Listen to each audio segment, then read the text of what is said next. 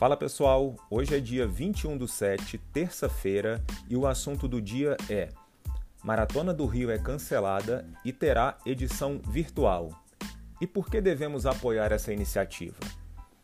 Bom, pessoal, inicialmente a Maratona do Rio, como tradicionalmente ocorre, ela estava marcada para junho, porém, em virtude dos problemas da pandemia do coronavírus, ela foi adiada para outubro.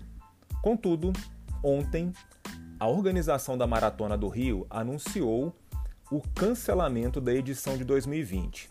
Em um comunicado oficial, a organização do evento informou que o cenário atual não proporciona as garantias essenciais para a realização do evento e, portanto, decidiu realizar a edição 2020 em um novo formato, que preserva a integridade física dos atletas e permite que façamos o que mais amamos: correr. A organização também informou que quem já estava inscrito pode adiar a participação para 2021, 2022 ou 2023.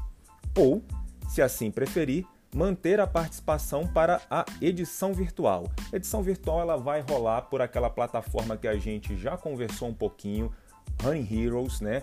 Andam rolando alguns eventos lá da Uphill, do Xterra e quem também optar por essa modalidade vai receber o kit da, da prova em casa. A organização também informou ontem que maiores informações serão divulgadas no próximo dia 10 de agosto. Bom, pessoal, vamos bater um papinho aqui. Vou emitir uma opinião minha a respeito dessa questão da Maratona do Rio, de eventos virtuais que andam acontecendo. Inicialmente eu vou dizer que essa mensagem aqui ela é direcionada principalmente para pessoas que não sofreram impactos financeiros, tá? Pessoas que não perderam emprego, pessoas que de certa forma não tiveram nenhum problema maior agravado em detrimento dessa questão que ocorreu da pandemia do coronavírus, tá?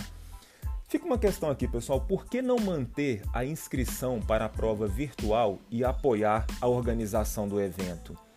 A gente deve lembrar que existem custos, a crise, a pandemia, ela certamente trouxe impactos para todos nós, para as empresas, e caso você tenha condição, apoie a iniciativa, faça a prova virtual esse ano, se inscreva futuramente nas outras edições.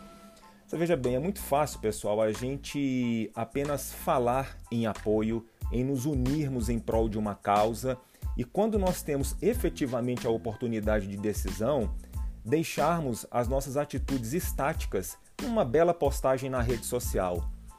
Obviamente a palavra final é sua, você que vai tomar a decisão se você vai querer fazer a, a, edição virtual, se você vai querer participar da prova em 21, em 22 ou 23. Até porque você também talvez não esteja preparado fisicamente, eu preciso levar isso em consideração também. Mas se você manteve os seus treinos, tem condição financeira, por que não apoiar a iniciativa virtual deste ano? Talvez daqui a alguns anos você tenha uma recordação especial desse período complicado que a gente está passando e se orgulhe de ter contribuído de alguma forma com essa iniciativa.